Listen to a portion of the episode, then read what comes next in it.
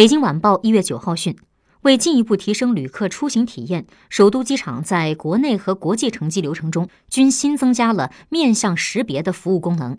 其中，国际乘机的面相识别服务已全面覆盖自助值机、自助行李托运、国际分流闸机、安检核验和自助登机整个流程。据测算，单名旅客使用面相识别登机，通行时间仅需三秒；四条面向自助通道同时使用的情况下，两百人以上航班登机平均用时仅十三分钟。